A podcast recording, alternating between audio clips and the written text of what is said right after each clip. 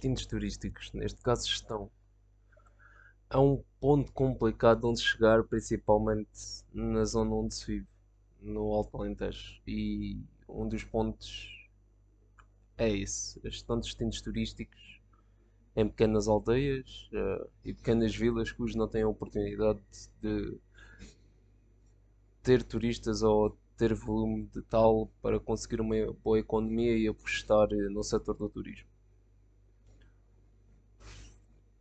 Conseguir eh, mudar o destino de uma aldeia ou vila é, é complicado porque nunca se sabe por onde há de, se há de começar. Uh, desde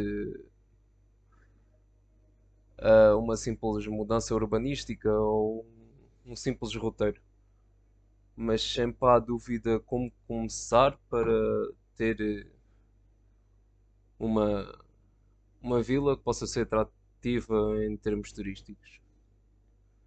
Muitas têm recursos naturais, históricos e de património, outras nem por isso. Mas o mais engraçado é que não têm, conseguem reverter essa tendência uh, para ser uma vila turística enquanto outras que têm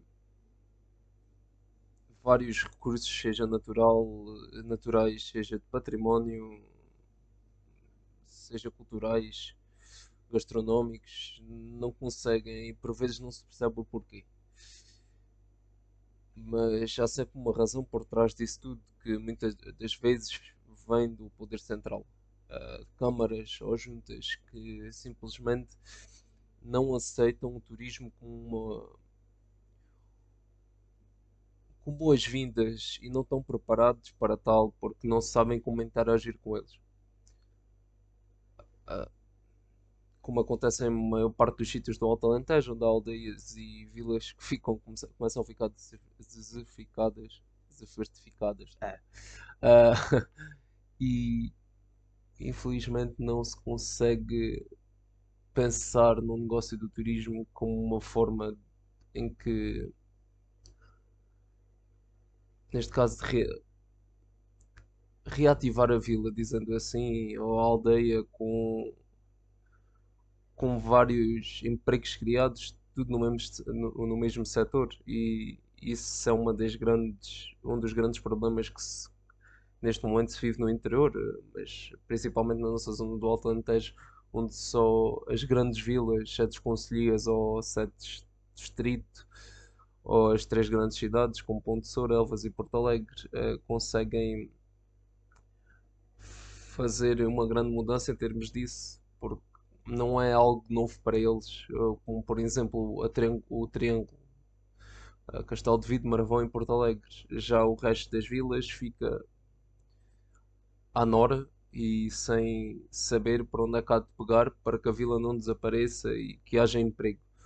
Mas nunca sabem como fazer. E uma das, simples, uma das coisas mais simples que se possa fazer é, por exemplo, uma requalificação urbanística, um, uns simples percursos pedestres, uma atratividade para que unidades hoteleiras possam fixar na mesma zona e dar emprego. Mas infelizmente isso não acontece, como se tem visto em muitas delas, por exemplo, o Conselho de Porto Alegre, um conselho tão rico em turismo. Fortios e Alagoa eh, são dois locais onde isso não acontece, eh, o investimento não existe.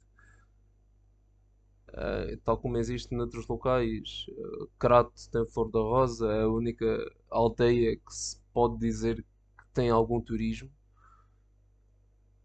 mas não é o bastante para, para atrair pessoas, porque sem ser um mosteiro não há nada para fazer no local e fica um bocado decepcionante tanto para todos os turistas tanto, e tanto para a população. Isso acontece um pouco em todo o que é lado. Uh, uh, não conseguem aproveitar eh, nem dos recursos que têm, enquanto muitos locais que não têm recursos conseguem. Isso é um bocado frustrante em, em certas partes, porque se formos a ver, por exemplo, Nisa apostou fortemente no turismo, com recursos que não tinha, como por exemplo uma simples rua calçada. Uh, no Natal iluminações de Natal simples, mas conseguem fazer com que muita gente se desloque ao mesmo local para tirar umas fotos. E com, com o grande investimento que fizeram, que foi um, os passadiços da Ameiro. Isso são tudo investimentos que não havia e que Nisa não tinha quase nada para mostrar ao longo dos anos, mas sempre fui uma forte competidora a, nível, a esse nível. Mas neste momento começou a apostar no turismo fortemente, porque percebeu que é uma fonte de rendimento tanto para o Conselho, tanto para a população. Sendo que, por exemplo, ao Palhão tem dois, dois três turismos, uh, de, três unidades hoteleiras neste caso, uh, o Monte Filipe, a Quinta dos Ribeiros e existe outra uh, uma pessoa se esquece o nome, mas é um local, não, não tem nada para visitar. E Nisa começou-se a perceber disso, tanto, tanto que é uma freguesia do Conselho, e apostou fortemente no turismo. Alpalhão não tinha nada e Nisa percebeu isso, mas Alpalhão já, já era forte no turismo. Era um daqueles casos que não tem recursos para lhe pagar, mas conseguiu. E em outros sítios há recursos e não acontece. Eh, como por exemplo Alter do Chão, que tem um custo de água enorme, cuja aproveitação hídrica do mesmo como uma praia fluvial, como no Gavião, ou agora neste caso futuramente a Montargil, ou em Vis, na barragem do Maranhão, não acontece, eh, porque Alter do Chão ainda tem os olhos muito fechados em comparação a, outras, a outros conselhos e, e só está focado no turismo equestre.